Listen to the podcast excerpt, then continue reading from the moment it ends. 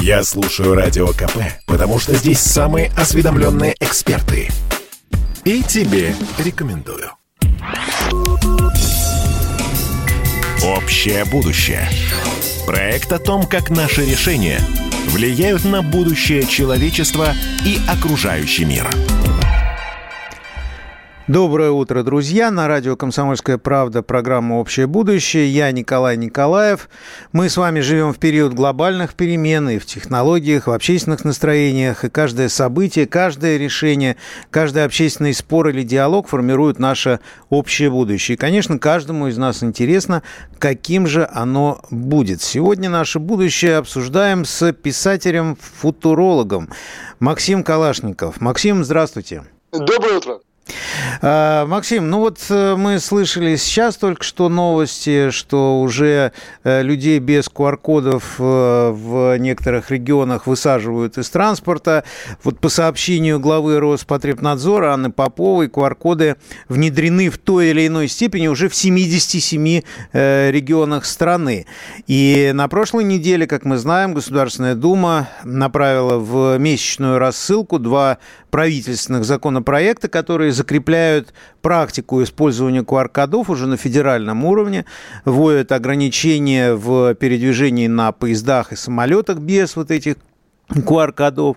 И хотя по факту мы видим, что нам приходится обсуждать QR-коды э, уже не как будущее даже, а как настоящее, но все-таки задам вопрос, э, какой самый фантастический сценарий в развитии ситуации с QR-кодами видится вам? Я бы сказал, не самый фантастический, а самый реалистический. Вот тут я просто в силу своего уже возраста дожил до исполнения своих прогнозов. Вот. Ну, я еще в свое время с еще тогда живым Сергеем Кугушевым выпустили книгу «Третий проект», цикл «Третий проект» в 2006 году, где говорили, что финал постиндустриализма будет своеобразный, новый, кастовый, неолиберальный фашизм. Такая новое кастовое общество. Новый... Ну, тогда не, не было в ходу электронный концлагерь. Вот, вот такого выражения. Но мы писали примерно о том же самом. И то, что сейчас приходит – это действительно новое кастовое общество. Вот. Это то, то, та самая система тотального контроля над, собственно говоря, низами, да, верхов над низами. Вот. А мы тогда с Кугушевым писали, что не только коммунизм, но и национал-социализм и фашизм – это не прошлое, это будущее человечества в 21 веке. Наш прогноз полностью оправдывается. То, что делается в Российской Федерации, всего лишь подражание тому, что делается на Западе или в Китае. Вот. Ну, вот это все, что называется не фантастический, а самый реалистический сценарий. Будущее низов – это новое рабство, ребята, новые касты. Ну вот, э, что касается, не знаю, низов или верхов, ведь на самом деле все эти QR-коды, они э, для всех предназначены. Но вот в течение последней недели в разных городах страны были э, попытки проведения протестных акций, хотя, в общем-то, недовольства относительно этих нововведений много, но протестные акции получились, ну, скажем, прямо не очень уж массовыми. А, во-вторых, э, чаще всего инициаторами вот этих акций становились э, структуры э, КПРФ, это э, вот по сводкам, которые сейчас публикуются. И мы знаем, что вот эти э, структуры коммунистической партии, они особенно после последних вот таких репутационных ударов, я имею в виду Лося Рашкина, арест депутата, подозреваемого в растлении малолетних, ну вот все это не придает как-то серьезности таким протестам. Но на ваш взгляд, может ли введение QR-кодов э, сыграть роль такого вот социального спускового крючка в целом? Или наше общество, в принципе, готово к введению вот этих э, различных цифровых ограничений? Ну, скажем так, общества в Российской Федерации уже нет, есть население э, общество было демонтировано, разбито на множество-множество, соответственно, фрагментов. Но если людям важнее лось Рашкина и какие-то там, кстати, обвинения какого-то депутата в растлении малолетних, а не своя личная свобода, ну, это приговор некий общества. Это, во-первых, то есть в Российской Федерации власть одержала полную победу над тем, что называется общество. Оно превратило его в разрозненное, атомизированное и апатичное уже население. Ну, как население концлагеря. Российская Федерация давно же концлагерь. Вот. А посмотрите в Европе, где этого еще не произошло. Там, посмотрите, в Австрии 40 тысяч вышло против. протестовать против этих гринпассов, как или как они называются, да, так сказать, вакци... вакцинаторных пропусков. Вот. И то, что сейчас происходит, ну, в Китае началось с системы социального кредита, и дальше это, это продолжается. Но думаю, что все-таки это не навечно, поскольку впереди нас ждет очень серьезный э, системный мировой кризис. Вот посмотрите, советник Шойгу Вильницкий, он же об этом прямо заявляет в своей статье, что кризис будет сравним с э, концом античной эпохи. Это страшные 5-6 э, века наши темные века, так называемые. И Путин, вот смотрите, на Валдае сказал, что тоже впереди а, огромные потрясения. Но если вспомните статью Ильницкого, что целое государство исчезнет с карты. И я думаю, что вся эта система электронного концлагеря, она и попадет под, под этот обвал. А пока это судорожная попытка верхов как-то удержать в покорности низы. Вот. Но это последнее, что они могут сделать, что они умеют делать. И на что они еще на, на, рассчитывают. Ну, некую все-таки полосу вот такого вот, вот полосу тьмы мы все-таки с вами обречены пройти, и независимо от Лося Раштина или каких-то там других депутатов КПР. Ну вот если э, говорить о будущем, то э, ведь эм, наше будущее это не только QR-коды, но те же самые риски, связанные с наступлением новых пандемий, э, новых появления новых вирусов, об этом много и говорят, и пишут, и связывают это с разными абсолютно факторами, начиная от э, изменения климата, заканчивая, там, я не знаю, какими-то такими теориями заговора и так далее.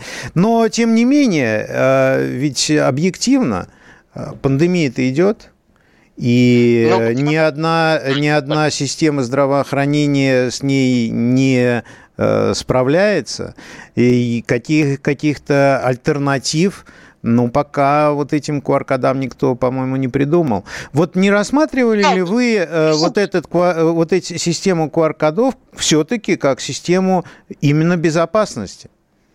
Нет, не рассматриваю. По одной простой причине. Посмотрите, на Западе у нас тогда, у нас э, процент вакцинации очень низок. На Западе процент вакцинации близок к э, тотальному, сплошному.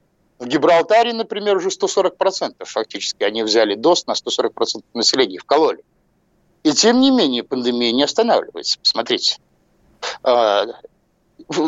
Если Российская Федерация тоже повторит этот путь, да, я боюсь, что пандемия не остановится. Вы посмотрите, сколько привитых болеет, лежат в ковидаре. А, дальше. Что, что значит эти QR-коды? То есть QR-коды уже теряют смысл. Смотрите. Это не средство безопасности, средство социального контроля, потому что, э, вот, собственно говоря, все эти уколы, они бессмысленны получаются.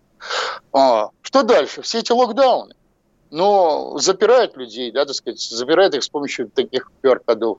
Дальше их выпускают, а пандемия начинает гулять снова. То есть, на самом деле, никакого выхода здесь не предложено. Выход здесь может быть только один. Вирус должен прожечь популяцию. Люди должны переболеть. То есть сейчас нужно разворачивать огромные временные госпитали, кислород подвозить. Потому что я знаю по истории уже своих близких, приходится из ковидария выписываешь, еще берет в аренду кислородный аппарат, то есть концентратор, чтобы человек дышать мог.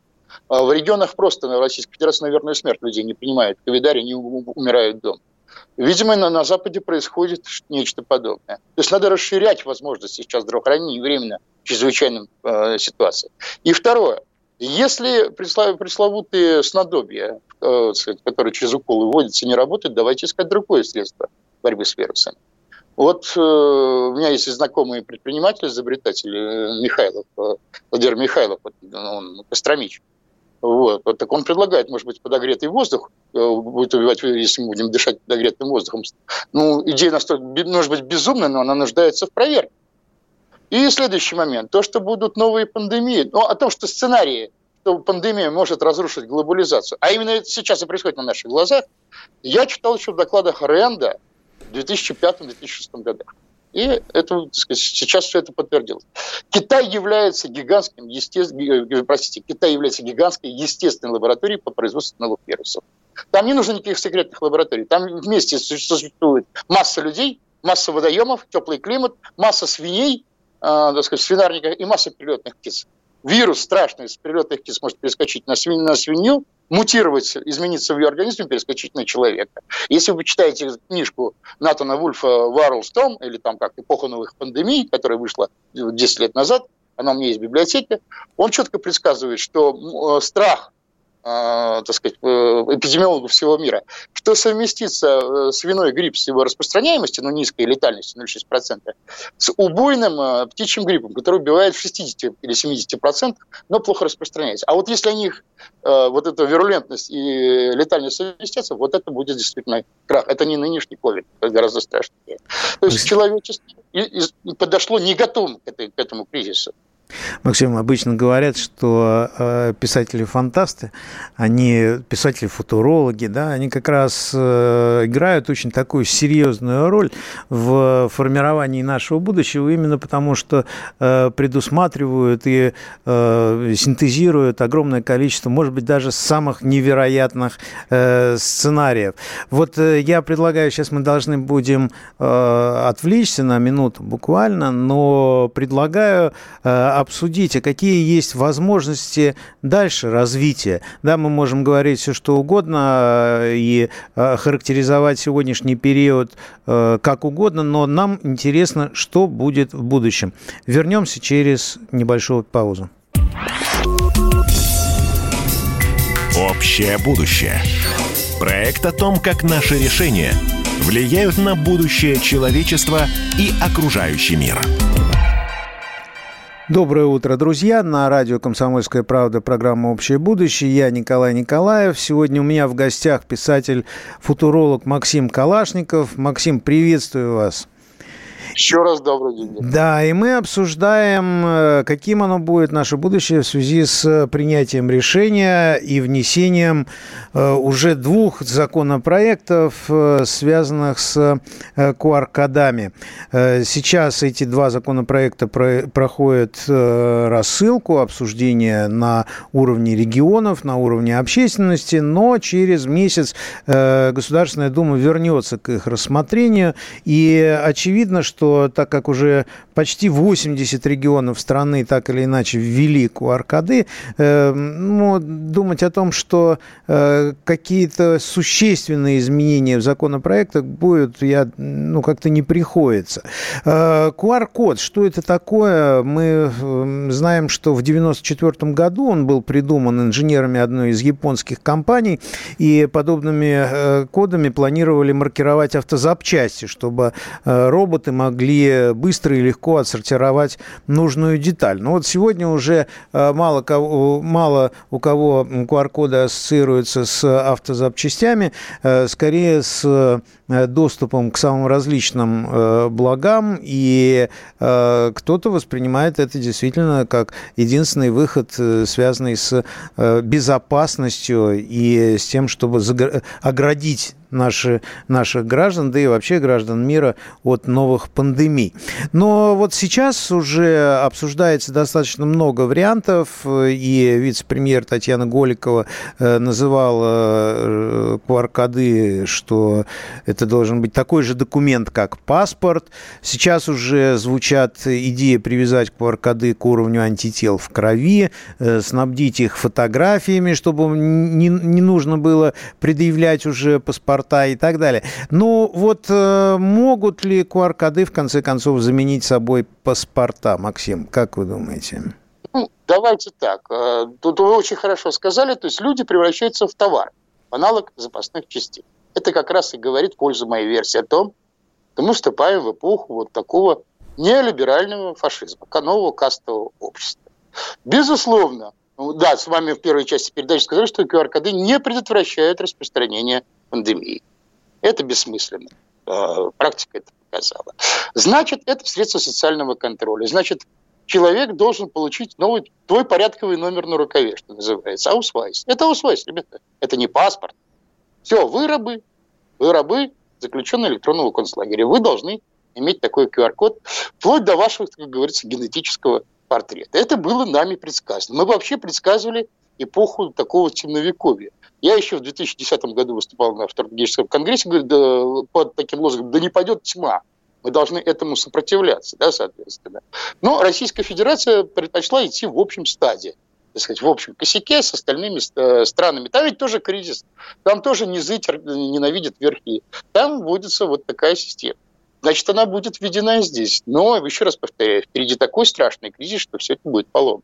Максим, а как, готов... а как э, защитить людей? Э, как э, действительно обеспечить систему безопасности? Вот я очень много слышу, слышу, слышу вот разных характеристик по поводу QR-кодов и так далее. Это действительно, наверное, мало приятного, что тебя могут пустить только при наличии определенного документа. Мы все привыкли, что мы обладаем определенной степенью свободы, и любое посягательство на такую свободу нам э, кажется ну, абсолютно неприемлемым. Но, тем не менее, какие альтернативы в защите населения от пандемии э, есть? Как вы это видите?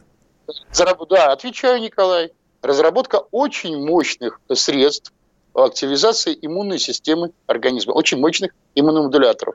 Мы сами, человек, являемся мощнейшей фармацевтической фабрикой.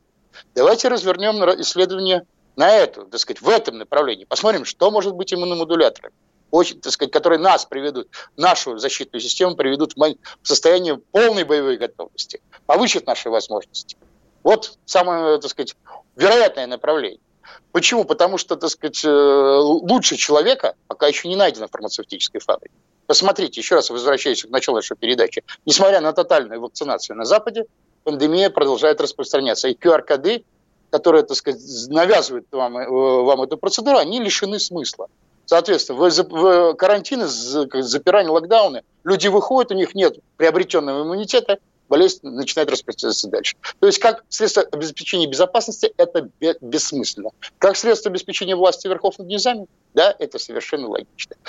Значит, мой, мой, моя рекомендация такова. Еще раз, разворачивайте временные госпитали, снабжайте их кислородными укрепляющими средствами, иммуномодуляторами. Люди должны сами переболеть пресловутым ковидом, тем более, что это не испанка. Смертности в 20-30% нет. Вот. Человечество должно пройти, так сказать, и приобрести естественный иммунитет. А до этого, простите, мы будем из одного локдауна в другой, но при этом все более превращаясь в рабов, так сказать, существовать. Вот в чем дело. Занимайтесь наукой. Сейчас заканчивается цикл а, страшный, цикл зла, как я его называю, который начался в 79-81 годах, 40 лет назад, с прихода к власти Тэтчер в Англии, Рейгана в Соединенных Штатах. Это так называемый нелиберальный реформ. А, у нас он пришел в 91 году, Ельцин, Гайдар, Чубайс, и с тех пор, в общем, неолиберальная экономика, неолиберальный курс у нас остается господствующим. Вот этот, вот этот совершенно идиотский, античеловеческий, изуверский курс, вот он сейчас подошел к концу. Он упирается вот в эпоху QR-кодов и вот пресловутой пандемии. Мы это давно предсказывали. Вот этот, вот этот цикл должен скончаться. Мы должны пройти через свой там, через свое инферно, к сожалению. Ну, вы знаете, могли... когда, когда говорят о э, таком жутком будущем, я э, вспоминаю всегда другое, что какие бы ни были ужасные э, там, решения, а все равно э, все разбивается о реалиях. И вот сейчас мы читаем э, а уже новые, новости о том, что э, можно в интернете купить QR-коды, что уже появляется большое количество э, там, зеркальных сайтов, которые э, предлагают, э, соответственно, э, вот эти картинки, которые обозначают, что человек уже привит и действительно может проходить куда угодно. Но вот такая вот мелкая низовая коррупция, система такого черного рыночка и так далее, вот эти поддельные QR-коды. Вообще стоит ли опасаться или нам стоит опасаться как раз другого, что чтобы мы не вводили все равно все разбивается вот такие вот реалии. Нет, Николай. Дело в том, что поддельные усвайсы ты мог купить и при немецкой оккупации. Тоже были способы сделать нужно. Да даже в концлагерях человека переводили там, в другую категорию, присваивали другую. Были, были способы присваивали в другую номер, имя и фамилию, чтобы спасти, например. Было такое. Но это касалось ну, нескольких процентов от силы, так сказать, оккупированного населения или там, собственно говоря, заключенных концлагерей. Основная эта масса, в общем, вынуждена будет подчиняться. Вот. А футуролог, я же не должен, не обяз, мы не обязаны вам надевать розовые очки, мы обязаны вам показать правду, что с вами будет. То, что нынешняя система вот этого неолиберального, так называемого, финансового турбокапитализма, она кончится в концлагере, ну вот лично Максим Калашников говорит с 91 года. Вот. Мы, у меня был очень хороший учитель, Юрий Маринич, экономист. Он показал, что совмещение власти и бизнеса власти и собственности она ведет к вот, новому рабству, действительно. То, то, так оно и случилось. Ну, на Западе немножко другая форма, но примерно то же самое и случилось. Максим, не воспринимаем ли мы ситуацию слишком просто? Потому что сейчас э, впечатление такое, что кроме черного и белого э, никаких других оттенков нет вообще. Если человек, если человек э, говорит о Э, там, о том, что было бы неплохо э, там что-то исправить, его, ему тут же вешают э, какой-то ярлык. Вот не, не, не важно ли нам сейчас перейти от вот такой вот черно-белой риторики все-таки к более детальному разбору? Вот мы сейчас уже должны будем заканчивать, буквально вот ваше мнение. Мы должны перейти действительно к детальному разбору. Но нам же затыкает рот, правда? Мы должны вас обсудить альтернативу. Ну, вы говоря. сейчас вот на радио, никто вам рот не затыкает. Ну, извините, толком, толком я сейчас не смогу изложить свою альтернативу. И я не говорю о черном и белом. Давайте, о черном и белом это как раз касается государственной пропаганды.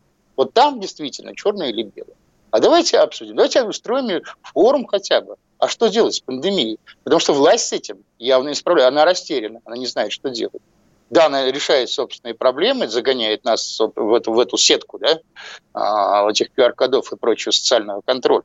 Но распространение пандемии это не остановит. А давайте соберем общественность, научную общественность. Нет, не, сумаш... не городских сумасшедших, которые говорят о химтрейлах, вот, которых я сам ненавижу, так сказать, презираю ненавижу вот, которые говорят о чипах в вакцинах, хотя таких чипов нет, которые незаметны были. Чип – это микросхема, ребят. Вот. Давайте соберем серьезных исследователей и вообще поговорим, а что с этим делать? Профессионалов, а не чиновников, типа Голиков, ну что ж, а, Максим, спасибо, спасибо большое. А, вот видите, действительно дошли до того, что э, кто кого э, любит или ненавидит. Я э, действительно всем нам желаю искренне, чтобы мы слышали друг друга, воспринимали критически наше будущее. А в гостях у программы «Общее будущее» на радио «Комсомольская правда» был писатель-футуролог Максим Калашников. Я надеюсь, что мы увидимся, услышимся через неделю. Счастливо! Общее будущее. Проект о том, как наши решения влияют на будущее человечества и окружающий мир.